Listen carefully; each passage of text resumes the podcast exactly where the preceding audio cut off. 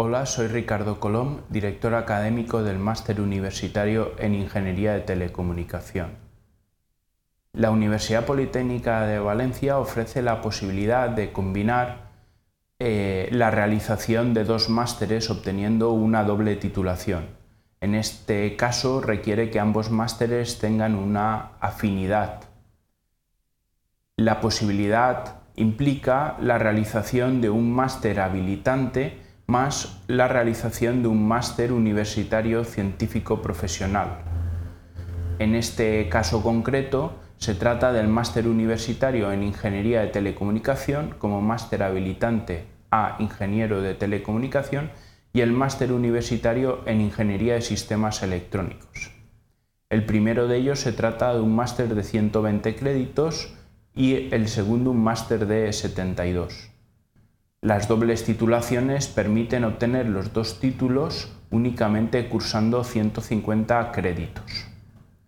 El máster de Ingeniería de Telecomunicación está constituido en dos cursos, donde hay una serie de materias comunes como son telemática, sistemas de telecomunicación y audiovisuales, sistemas electrónicos, y luego la gestión tecnológica de proyectos de telecomunicación se completa con 18 créditos de formación optativa y el trabajo fin de máster. Por otra parte, el máster en Ingeniería de Sistemas Electrónicos está constituido por 72 créditos, de los cuales 60 se desarrollan en un primer curso y 12 son el trabajo fin de máster a realizar en un segundo curso. De esos 60 créditos, 36 corresponden a fundamentos de sistemas electrónicos, 6 a seminarios y luego quedan 18 créditos donde hay que elegir una intensificación, o bien sistemas electrónicos digitales o bien sistemas electrónicos de conversión de energía.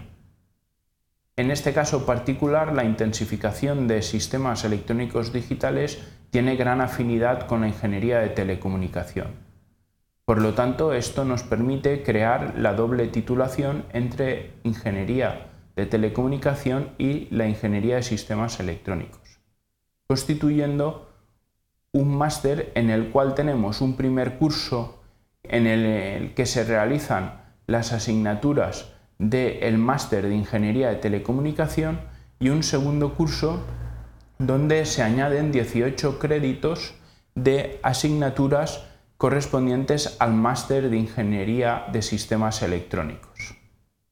Este segundo curso se complementa con las asignaturas obligatorias del máster de Ingeniería de Telecomunicación, más un pequeño bloque de formación optativa de seis créditos y la realización del trabajo fin de máster del máster de Ingeniería de Sistemas Electrónicos.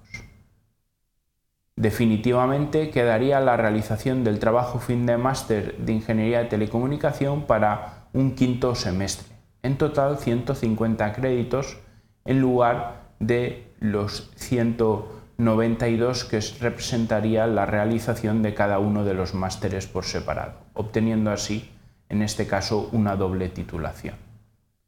Los criterios de admisión a este doble título vienen condicionados por el máster más exigente, en este caso el de Ingeniería de Telecomunicación, por tratarse de un máster habilitante para ejercer la profesión de Ingeniería de Telecomunicación.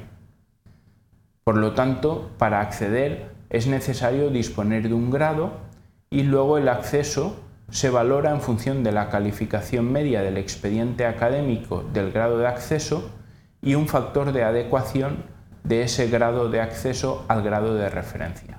En este caso, el grado de referencia sobre el que se construye el máster en Ingeniería de Telecomunicación es el grado en Ingeniería de Tecnologías y Servicios de Telecomunicación por la Universidad Politécnica de Valencia. Eso implica que al tratarse de un grado habilitante, pues todos los grados habilitantes para ingeniero técnico de telecomunicación cederían al máster sin complementos.